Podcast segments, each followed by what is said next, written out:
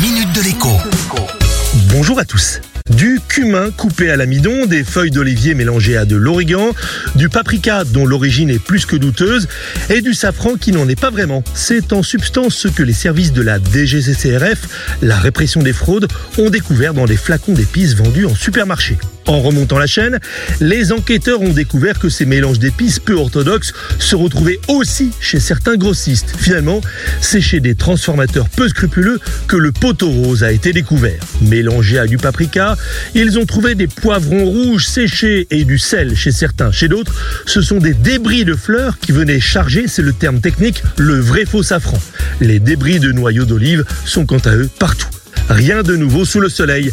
Les épices sont depuis des millénaires rares et chères. L'homme leur a fait traverser des mers malgré les tempêtes, des déserts arides malgré les distances, et on aurait pu ajouter surtout malgré les pirates. Alors que des aigrefins trichent sur le contenu des pots ou des sachets d'épices aujourd'hui, rien de bien étonnant. Certaines valent en effet plus de 1000 euros le kilo. Le conseil du jour est donc assez simple. Les épices, cela s'achète de préférence chez un épicier de confiance ou encore sur un marché à ciel ouvert, un forain installé depuis longtemps et non arrivé de la veille. Bon week-end et à lundi. La minute de l'écho avec Jean-Baptiste Giraud sur radioscoop.com et application mobile Radioscoop.